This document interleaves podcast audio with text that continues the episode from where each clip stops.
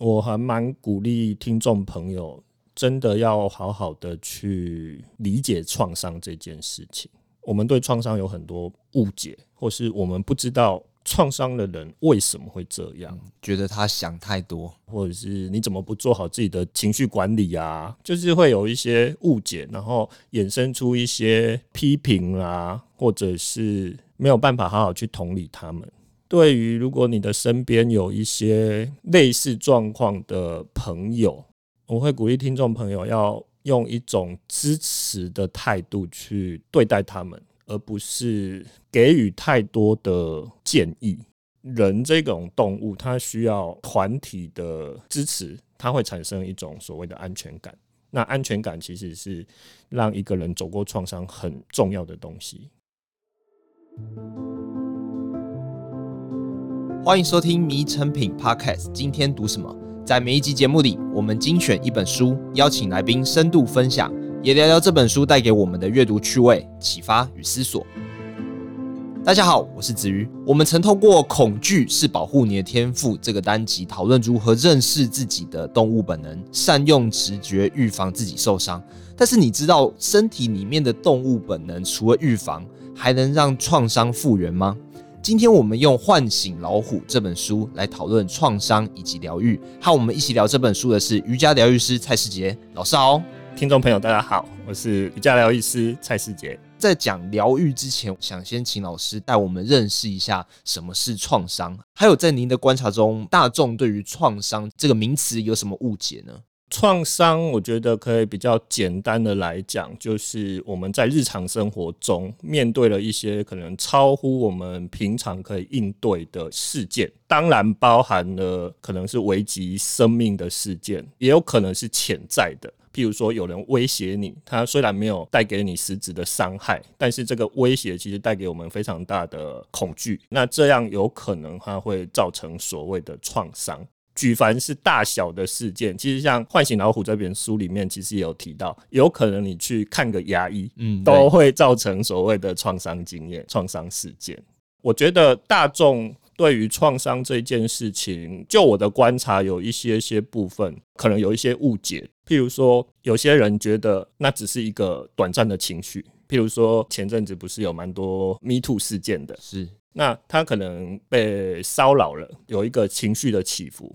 很多人会觉得说这是暂时的，过了一段时间，它会慢慢的消失，随着时间冲淡。对，好像时间就可以疗愈一切，这是一个蛮常看到的一个误解。短期内或者是表面上，也许他的情绪会恢复，但其实内心里面会一直有一块疙瘩是很难化掉的。对，可以这样说，包含说因为创伤事件带出来的一些神经生理的反应，它可能暂时有一点平复，可是不代表这个神经反应的程序或者是这个情绪的流动真的走完了整个历程，所以它会在未来不定的时间出现。你可能会突然觉得我很恐惧，或者是我很忧郁，可是你不知道为什么。那有可能就是创伤经验带给我们的。了解。那其实，在《唤醒老虎》这本书里面，它有提及到。创伤这件事情，它其实不是一种疾病，而是身体失调。就读到这边的时候，其实有一点不懂啦。就是我自己会觉得疾病就是身体失调，但是他其实把这两个东西分开来，就是创伤不是疾病，而是身体失调。可以请老师跟我们区别一下这两者吗？我觉得疾病大部分来讲，它代表的可能是某一些组织的损伤。组织的损伤的意思是，比方说我感冒了，那我可能喉咙这边有损伤，这样吗？小的部分可能是这样，那大的部分，譬如说我们在讲一些精神疾病，有些是所谓的脑病变，就是说它的组织确实产生了一些变化，或者是真的受伤了。那我觉得作者这样写，可能有另外一个用意，就是想要提醒大众，其实创伤它只是一种生理上的反应。那这个反应它并不是真的那么严重到说你一定需要透过药物治疗啦，或是需要透过一些西方医学的手术啦，这些医疗的方式去介入。然后另外一个，我觉得它也有一种去标签化的效果，因为其实很多人对于心理或是精神上的一些状态，其实很容易联想到我有创伤是不是代表我有精神疾病？其实它会带来一种，比如说羞辱感、羞愧，它可能会衍生到说，因为我有这样子的想法，我可能更不愿意去表露或者是求助。对，我觉得作者可能有这个部分的想法。对，那我觉得积极面是身体失调，听起来好像就容易多了，而且是你可以自己去做的，你可以自己去进行一些事情，帮助自己调整，可能不需要到这么多医疗资源的介入。像老师刚才提到，除了向他人求助之外，还有比方说把故事说出来，分享给大家听。那其实这边的话，我就会想到那种，比方说美国影集啊、电影里面常出现的那种类似团体咨商啊、分享会的那种画面。那如果我们把自己的创伤、自己的故事说出来，这件事情是有效的吗？我觉得它有一定的帮助啦，代表的。是一种，至少你没有再去压抑它，你愿意去公开谈论这件事情。但是我们也不能说，只要你去把这件事情讲出来，你就会恢复到原本的状态。因为前面我们提到，它可能包含了一些生理上的变化，就是情绪的流程到底有没有走完，或者是我的大脑神经的部分是不是有恢复比较正常的运作。情绪流程走完是什么意思？是如果要难过的话，你就要难过到底的意思吗？大概可以这样说啊，但是也不能讲的那么简单。哦、对对对，那么简单。就是说，如果当我们情绪出来的时候，我们必须产生一些反应。像情绪，你也可以把它视为说，它是来提醒我们发生了一些你需要注意的事情。那通常这些讯息是告诉我们，我们可能要做一些行动。一方面，当然我们不会去压抑情绪，就像你说的，你不需要去压抑那个情绪。那另外一个是，我要做些什么事情？老师提到这个东西的话，其实书中有很多篇幅在描述啊。以作者彼得列文博士，他以大自然中的斑羚为例，当他们被猎豹飞扑的时候，他们其实不会。垂死挣扎，他们会进入一种冻僵状态。嗯，那人类其实，在面对这种重大变故的时候，不管是生命啊，或者是性骚扰，或者是手术的时候，其实都会有类似的反应。但是和斑羚不同的是，如果斑羚幸运存活下来的时候，它其实会本能的释放冻僵的时候所压抑的能量。但其实人类却不擅长摆脱这种冻僵反应。那老师觉得是什么原因让人类跟大自然的动物有这样子的区别，有这样不同呢？其实列文博士在这本书里面有提到一部分这个东西，就是我们人类的心皮质层。那我们的心皮质层代表着我们会思考。会判断的这些能力，灵长类特别发达，尤其是人类特别发达，所以我们可以做很多的，譬如说写作啦、思考啦、发明各式各样的东西啦。但是新皮质层有的时候会去干扰我们的动物本能，譬如说，当你遇到一个创伤事件，我们拿前面提过的性骚扰来谈好了。当我们遭受了性骚扰，我们的身体已经产生了所谓面对创伤或是危机的反应。可是这时候，很多人的大脑新皮质层会介入，就是我们的思想会介入。他可能会开始想说，这个是一个公开的场合，如果大叫出来，会不会怎么样？别人会不会用异样的眼光看我？所以这时候，我们的思想常常会不断的去压抑这些情绪，或者是身体能量该释放。还有我刚刚说的情绪，有的时候是希望我们可以产生一个行为。那这些全部都被压抑下来的时候，冻结所产生的能量，它就没有办法很正常的释放出去。因为人类的智力会压过我们天生的动物本能，却反而让我们停在那个冻僵的状态里面吗？对，可以这样说。那人类在创伤之中，如果是无法摆脱那个冻僵反应的话，那它所带来的影响是什么？最常见的影响可能就会是所谓的解离。其实解离在冻僵反应的时候，它已经出现了、嗯、哦。因为动物当它发现它没有办法逃或是战的时候，它会进入冻僵反应。那解离是让动物的身心比较不会那么痛苦，因为它会跟自己的身体感觉脱离开来。所以如果野兽正在咬它的时候，它其实比较不会痛，因为它解离了。但是这个时候，它是为了要找机会可以逃脱。就有点像是我们在小说里面常看到，如果一个主角他面对重大事件的时候，会有一种类似灵魂出窍的感觉，看着自己正在受到伤害这样子吗？有一些解离的人会有这样子的陈述。所以，当一个人在冻僵反应，就是他的创伤还是持续的影响他的时候，第一个他可能会对身体的感知先下降。这就是所谓的解离，那也有可能他会跟情绪的这些连结也有类似解离的状态，因为身体跟情绪这些感受太不舒服了，那大脑会有一种自然的机制，就是让你去规避这些不舒服。可是如果久了之后，其实解离短暂是我们不会感受到那些身体或情绪的不舒服，但是其实如果你解离久了，你会变成一种。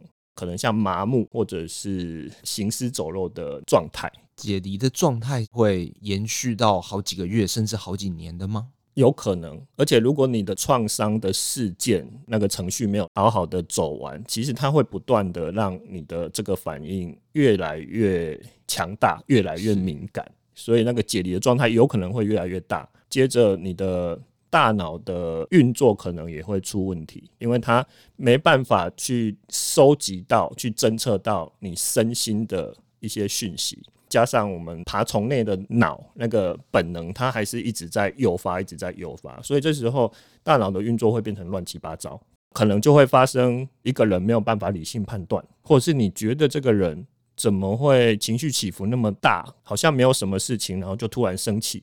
其实这个可能都不是这个人本身想要这样，或者是说，我们常常会说，这可能是他的个性，或者是一些想法，或者是说，我们会说这个人怪怪的。可是其实这个可能是他的神经系统、他的大脑，因为没有办法好好的运作，所以让他产生这些行为。我们已经知道了创伤跟冻僵反应这件事情了。那作者提出的身体经验疗法，就是想要尽可能的去解决这些问题嘛？那老师觉得作者所提出的身体经验疗法对创伤有什么样的注意吗？因为我本身没有接触身体经验疗法，不过从书里面的论述还有一些资料，其实他很强调的是身体感知。就是去体验感知，那这个就跟我们刚刚说的解离有很大的关系，因为创伤使一个人他跟他自己的身心分离了。那身体经验疗法借由让个案让一个人重新去感知他的身体，重新去拿回他跟身体的连接，嗯，那等于是说让他可以有机会去完成这个冻结反应的能量释放。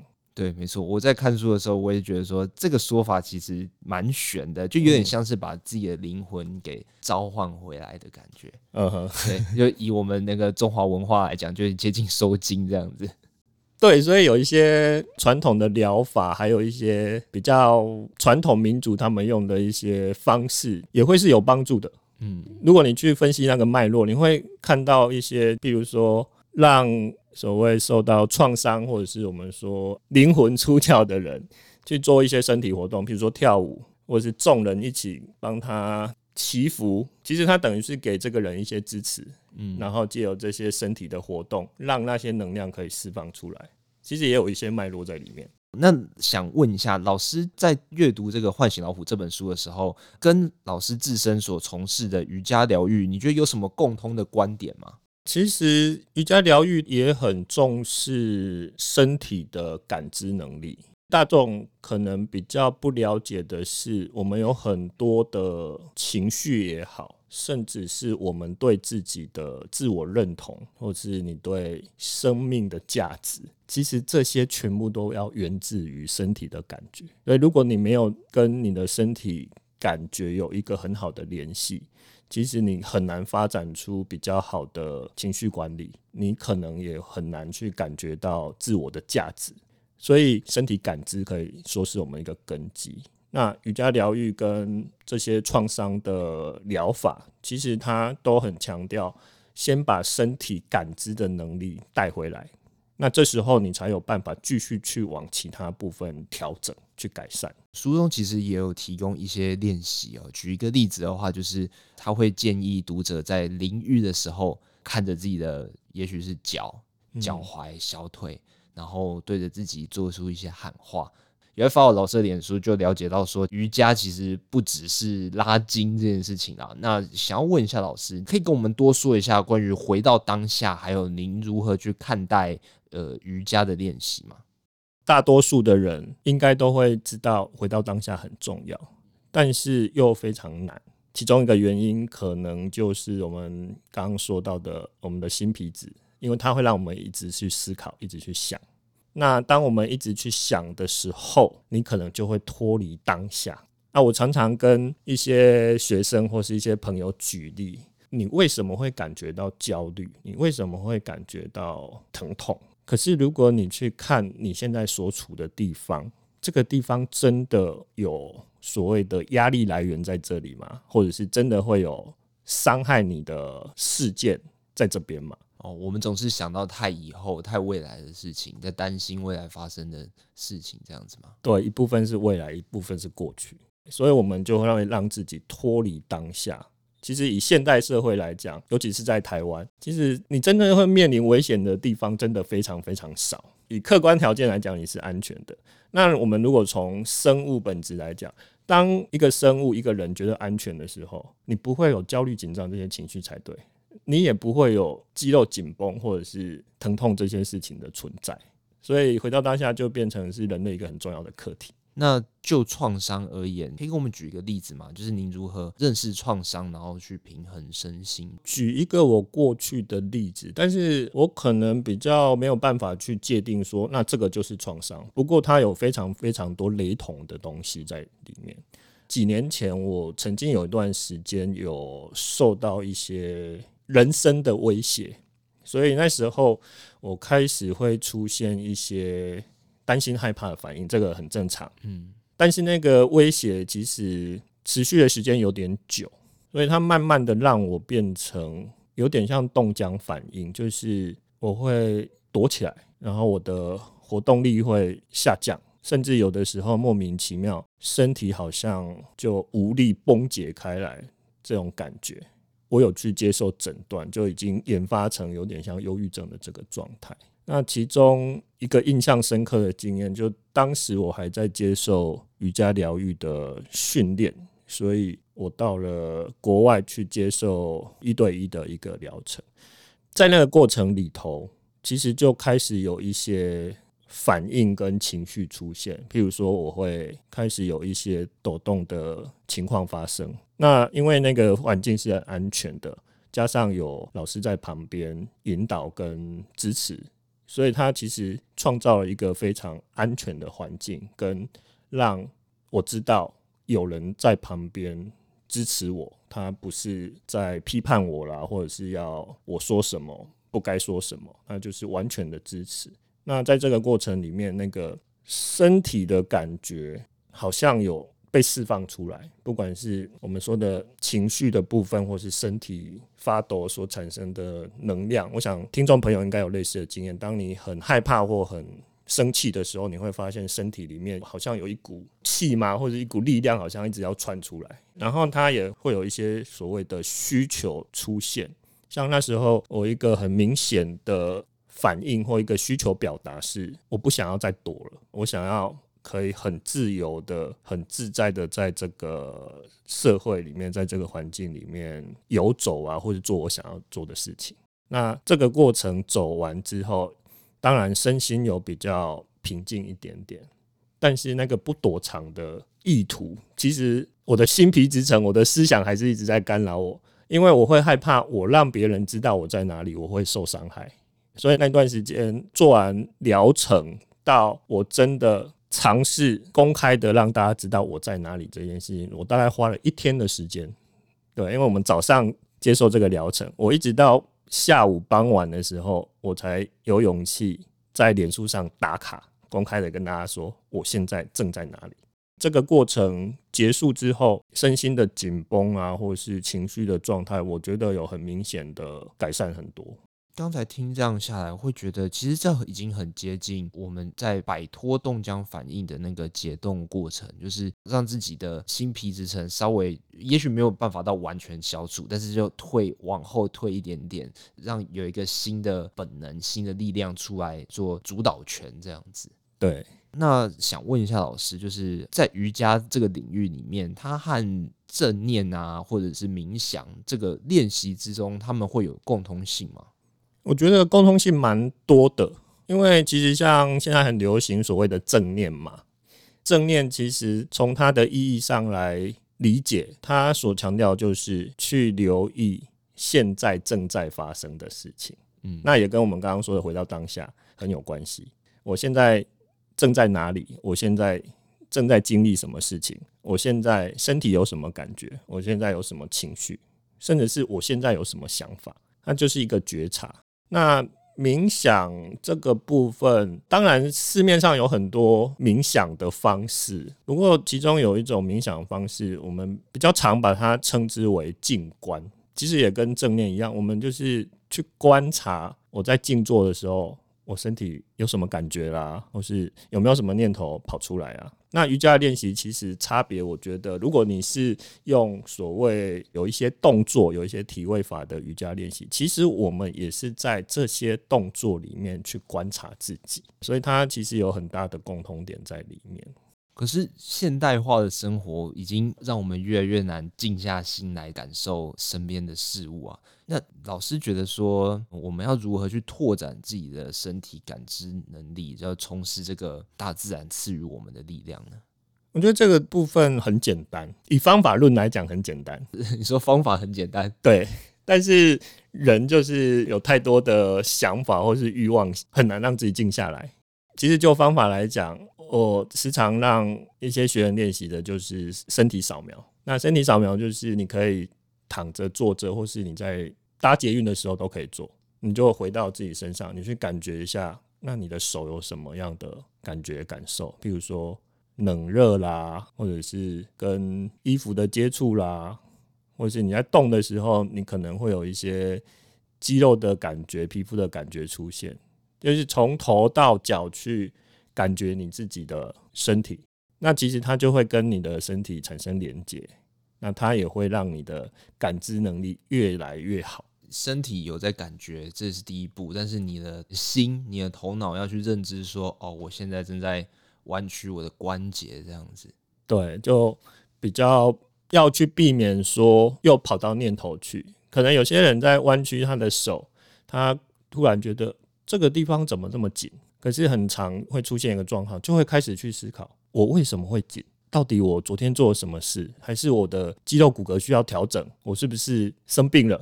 哦，就是不要想这个。对，先不要想，就是你就去感觉它就好了。不然你又会脱离当下，你又会变成不断的思考。因为我们要的是增加身体的感知能力嘛，所以你就是不断的去感知，不断的去感知。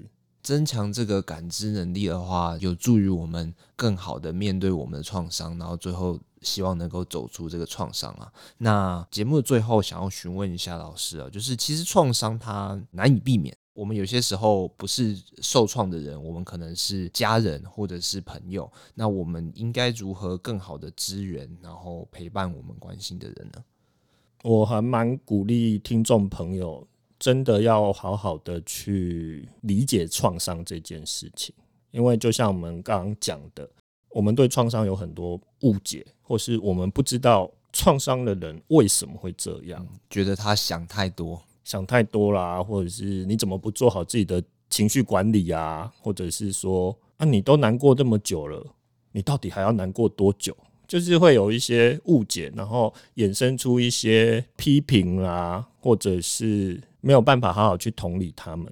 所以我觉得了解创伤，对于如果你的身边有一些类似状况的朋友，我会鼓励听众朋友要用一种支持的态度去对待他们，而不是给予太多的建议。我觉得这个是一个还蛮常见的状态。一个人心情不好，你就给他很多建议，诶，你可以去做什么啊？你可以去看什么医生啊？你可以吃什么药啊？其实人需要的是一种，你就是陪着他，支持他。其实人这种动物，它需要团体的支持，它会产生一种所谓的安全感。那安全感其实是去让一个人走过创伤很重要的东西。那我觉得听众朋友可以朝这个方向多一点同理，多点陪伴，然后少一点批评指导期。对，这样子可能就会有蛮大的帮助。非常谢谢老师今天的分享。节目的尾声，我想以作者引用诺斯底福音书的文字作为今天的总结：如果你展现内在力量，它将救赎你。如果你不展现内在力量，它就会摧毁你。希望今天的对谈能让大家更认识创伤，同时也了解我们身体里的潜能，练习驾驭自身的动物本能，转换为疗愈的力量。今天的节目就到这里，邀请大家到诚品书店全台门市，或是点阅节目资讯栏的诚品线上书籍连接，查找采石文化出版的《唤醒老虎》。如果你喜欢这集内容，请在收听平台给我们五颗星。有任何想法，也欢迎留言给我们。若是对瑜伽疗愈有兴趣的话，欢迎到老师的粉丝专业瑜伽疗愈师蔡世杰了解更多哦。谢谢大家的收听，也谢谢今天的来宾蔡世杰老师。谢谢，拜拜，拜拜。